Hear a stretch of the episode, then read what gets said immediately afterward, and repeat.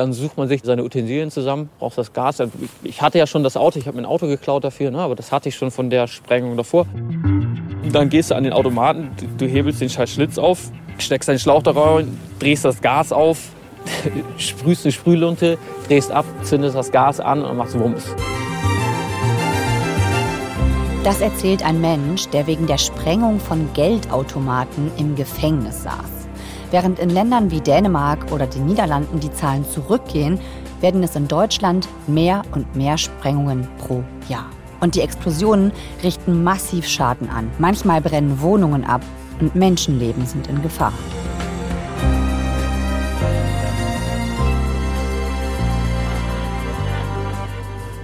NDR-Reporter Timo Robben hat mit einem Automatensprenger gesprochen und erzählt uns in dieser Folge von 11KM, warum Deutschland für diese Art von Verbrechen so beliebt ist und was Polizei und Banken tun könnten, um das Problem in den Griff zu bekommen.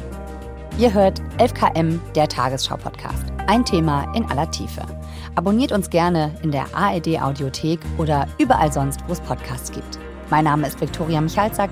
Heute ist Mittwoch, der 1. März.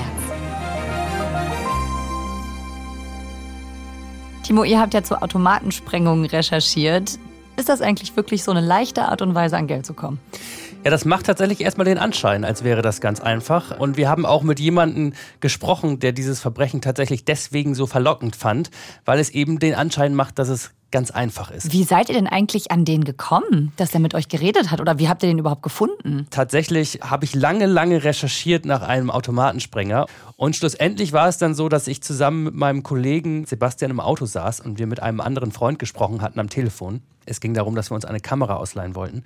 Und dann fragte der am Ende des Telefonats, wozu recherchiert ihr denn eigentlich? Oder was macht ihr denn eigentlich? Und dann sagten wir, ja, wir machen was zu Automatensprengern. Und dann sagte der, ach, das ist ja lustig, denn wir haben ja einen Kumpel, der hat das mal gemacht. Und ich war so, wie bitte? ja, hätte ich jetzt auch gedacht. Ja, kennt man ja. Und dann sagte der, ja, der Cousin von einem gemeinsamen Freund von uns, der ähm, habe im Knast gesessen wegen ähm, Automatensprengungen. Und dann haben wir die Nummer von dem rausbekommen und haben den angerufen. Und dann sagte der, ja, pf, kein Problem, komm vorbei. Ähm, ich gebe euch gerne ein Interview. Können wir. Ja, erzähl doch vielleicht erstmal so, wie bist du auf die Idee gekommen, Geldautomaten zu sprengen? Das ist natürlich immer eine lange Geschichte. Ne? Das kannst du ja nicht pauschal beantworten, wie wahrscheinlich also ich muss zugeben, ich hatte so gewisse Vorurteile im Kopf, äh, wie dann so ein Krimineller sich gibt und äh, was das für ein Typ ist. Ähm, aber am Ende war das einfach ein netter Mensch wie du und ich, Tatsächlich hat das Gericht auch später festgestellt, ein atypischer Täter. Ah, okay, der ist jetzt nicht der typische Automatenspringer. Nee, ganz im Gegenteil. Ähm, er war ein Einzeltäter, hatte sich das überlegt, dass er so an Geld kommen könnte. Wie kommt man denn auf die Idee? Also mal ganz ehrlich, ich würde jetzt ja nicht sagen, dass das so ein normaler Gedankengang ist. Oder doch? Das hat er euch ja erzählt, oder? Wie es dazu kam. Es war ein Prozess von Jahren tatsächlich. Also, weil ich ja natürlich erstens nicht aus irgendeinem kriminellen Verhältnis komme. Ich kenne nicht mal irgendwelche Kriminelle. Also, jetzt kenne ich welche, ja, weil ich durch in Haft war. Aber ja hatte den Eindruck, er bräuchte mehr Geld. Also er hat gesagt, es sei sozusagen akute Geldnot gewesen. Und ähm, er hat sich lange überlegt, wie kommt er ran an dieses Geld. Und auf legalem Weg scheint es nicht geklappt zu haben. Wenn wir am Anfang beginnen, woher habe ich erstmal meine Idee? Dann habe ich mir Aktenzeichen XY angeguckt. Und er hat dann am Ende gefühlt alle Folgen, die es alle Folgen XY ungelöst geschaut, die es zu dem Zeitpunkt gegeben hat. Um dann zu gucken, wo wo gibt es das meiste Geld, das wenigste Risiko und so weiter. Und mit dem man Nein. mutmaßlich keine Menschen verletzt. Dann irgendwann, da sind verschiedene, da kommen auch verschiedene Ideen und dann waren es Geldautomatensprengungen. Also der hat nicht einfach als ähm, Aktenzeichen XY-Zuschauer irgendwann mal gedacht, das könnte es sein, sondern der hat ganz bewusst sich hingesetzt, quasi wie im Katalog und hat gesagt, was könnte ich denn machen? Genau, ja, der hat ja äh, offensichtlich stundenlang äh, XY ungelöstig äh, reingezogen und hat dann gedacht, okay, Automatensprengungen, das ist es, das mache ich jetzt. Und dann guckst du natürlich, was es in, in den offiziellen Medien an, an, an äh, Informationen gibt. Da heißt es immer von Gas und eingeleitet und zur Zündung gebracht. Und dann informiert man sich weiter, welches Gas das dann irgendwann ist. Das kommt man auch ran. Wie viel da rein muss, kommst du nicht, aber da machst du dann einfach Versuche. Und er ist technisch sehr versiert, mhm. ähm, ist handwerklich sehr begabt und hat dann zusammen mit dieser Internetrecherche sich zusammengereimt, wie das funktionieren könnte. Und ähm, damals, ähm, 2016, ähm, fing das an. Da ähm, war das noch relativ gängig, das mit Gas zu sprengen.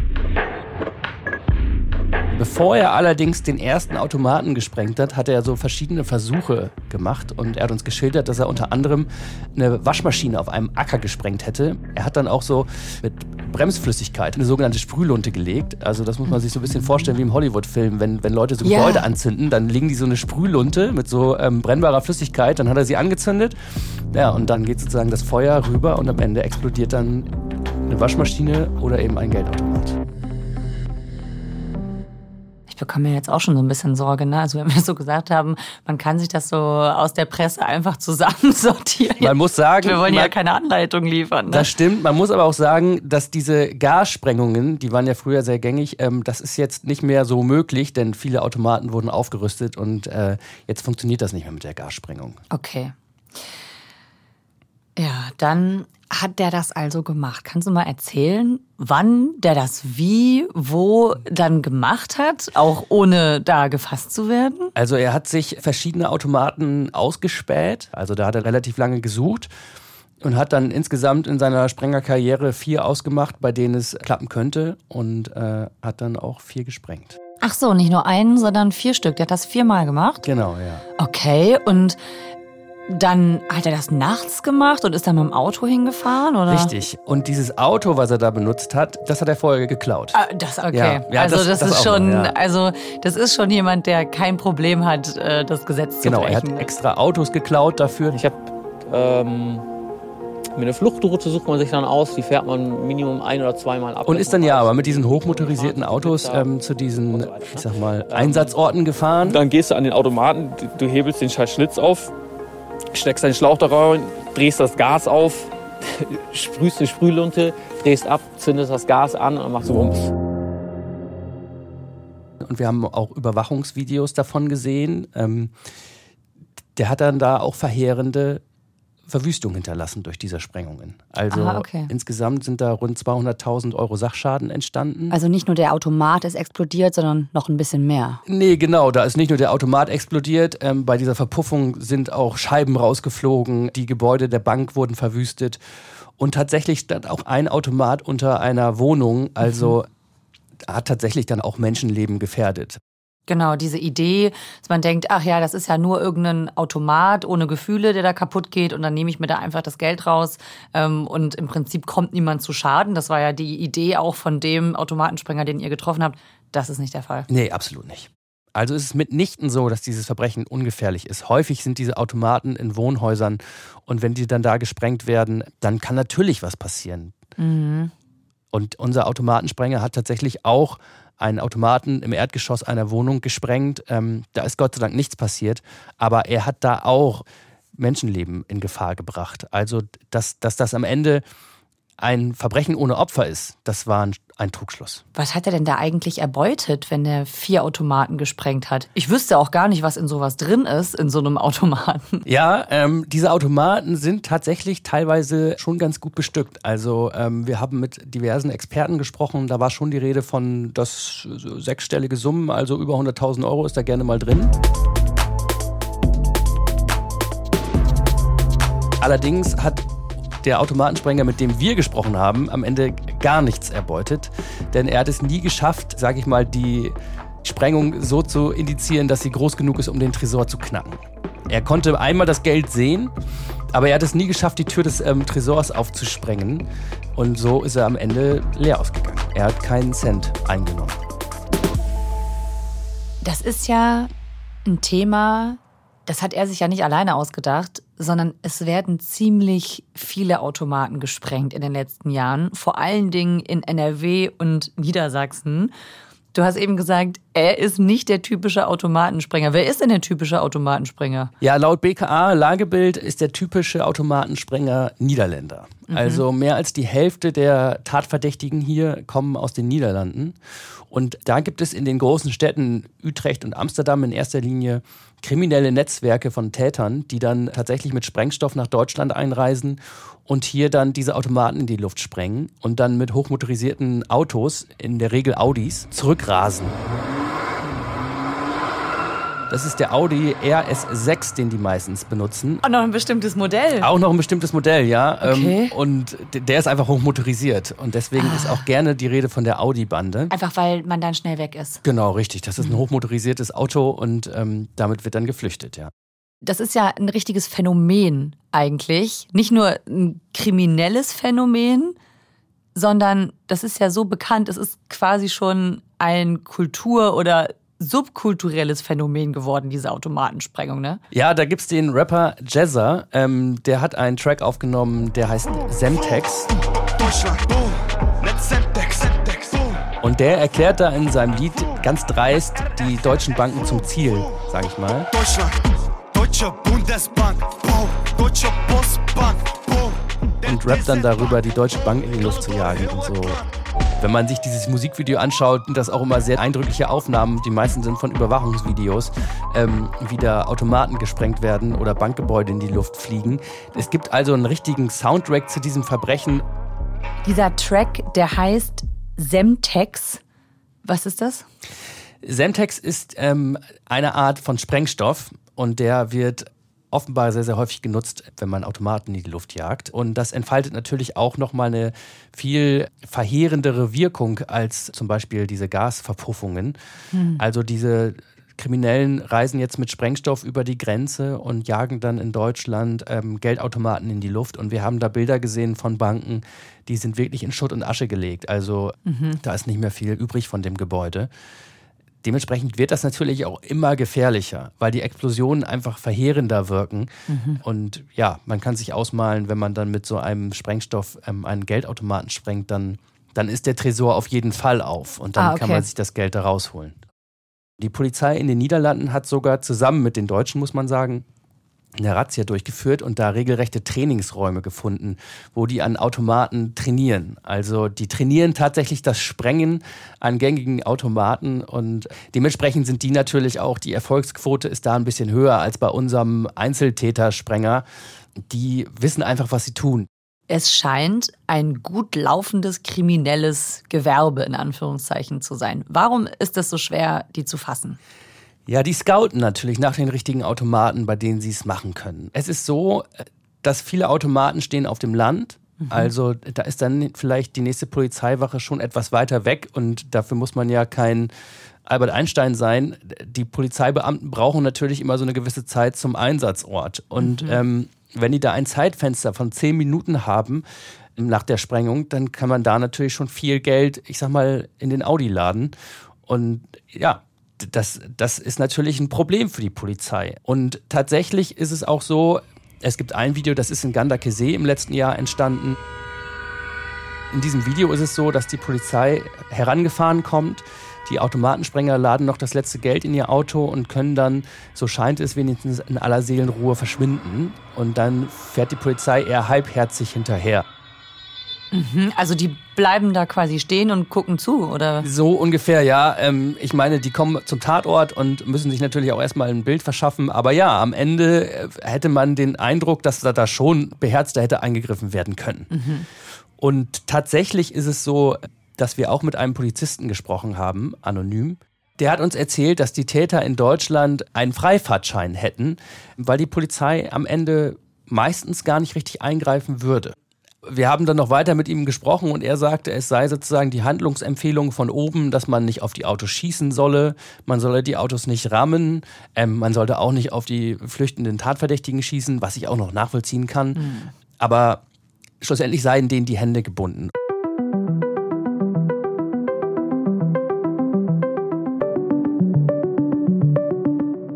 Das ist jetzt also ein Polizist, der hat mit euch anonym gesprochen. Hat sich denn da mal offiziell auch jemand zu geäußert bei der Polizei?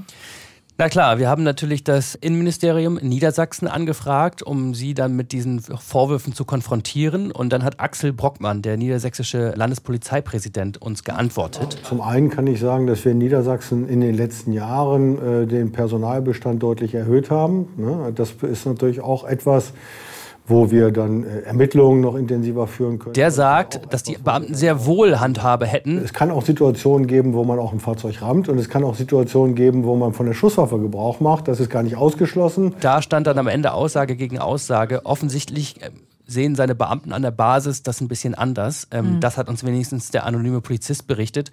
Und auch wenn wir uns das Video in, aus Gandakesee anschauen, dann wirkt es ja so, als sei die deutsche Polizei da eher verunsichert, was diese Täter angeht. Aber der ehemalige Automatensprenger, dieser Einzeltäter, den ihr getroffen habt, der ist dann doch geschnappt worden. Wie ist das passiert? Das war eigentlich ein Zufall, wenn man so möchte. Er hatte eines seiner Fluchtfahrzeuge ähm, laut eigenen Aussagen bei sich im Wohngebiet geparkt. Mhm. Als er sich dann auf seine nächste Tat vorbereitet hat, ist ihm aufgefallen, dieses Auto hat einen Platten. Da müsste er jetzt also den Reifen wechseln. Und er dachte, ja gut, ich kann jetzt ja schlecht mit meinem geklauten Auto in die Werkstatt fahren und da den Reifen wechseln lassen. Mhm. Deswegen hat er sich neue bestellt und ist mit diesen beiden Reifen über einen Acker gelaufen zum Auto hin. Und dann hat die Polizei ihn gesehen. Und die haben natürlich gedacht, warum läuft da jemand mit zwei Reifen über einen Acker? Das ist ja, wirkt ja erstmal verdächtig. Hat er die vielleicht geklaut? Und die haben ihn dann angehalten und haben ihn gefragt, was um Himmels Willen er da macht. Und dann hat er da seine Personalien angeben müssen und hat denen erzählt, ja, hier das Auto und so, ich wollte da nur die Reifen wechseln, alles gut. Und ähm, die beiden Polizisten haben sich natürlich dann dieses Auto mal genauer angeschaut, nachdem die mit dem Automatensprenger ähm, geredet hatten. Einfach mal ein Nummernschild durchgegeben. Genau. Und dann merkt man ja schon, dass es nicht zusammenpasst. Ne? Aus der Ferne hat er sich das dann angeschaut und, und schauen können, wie dann immer mehr Beamte auftauchten. Und habe gesehen, die sind beim Auto und mir war klar, jetzt kommt in den Kofferraum und sie sehen, das Auto ist gestohlen und damit fliege ich auf. Ja, und damit bin ich mit meinem Namen ziemlich in, in, in den Ermittlungen bekannt und wird, es wird weiter ermittelt werden. Und er hat uns berichtet, das sei ein sehr, sehr ekliges Gefühl gewesen, festzustellen, dass das jetzt offensichtlich vorbei ist. Und das Gefühl, da glaube ich, werde ich mich ein Leben lang daran erinnern, weil das war also da habe ich mir geschworen, ich mache sowas nie wieder. Und da habe ich mir gedacht, so, das ist, glaube ich, das ekligste Gefühl, was ich kannte. Schlimmer als der erste Tag in Haft. Da wimmelt es von Polizisten und da kommt jetzt ein richtiger Rattenschwanz auf mich zu. Und ja, dann konnte man relativ schnell nachvollziehen, wo dieses Auto überall gewesen war. Und äh, ja, dann konnte man ihm diese vier Verbrechen auch zuweisen und ihn seiner gerechten Strafe zuführen.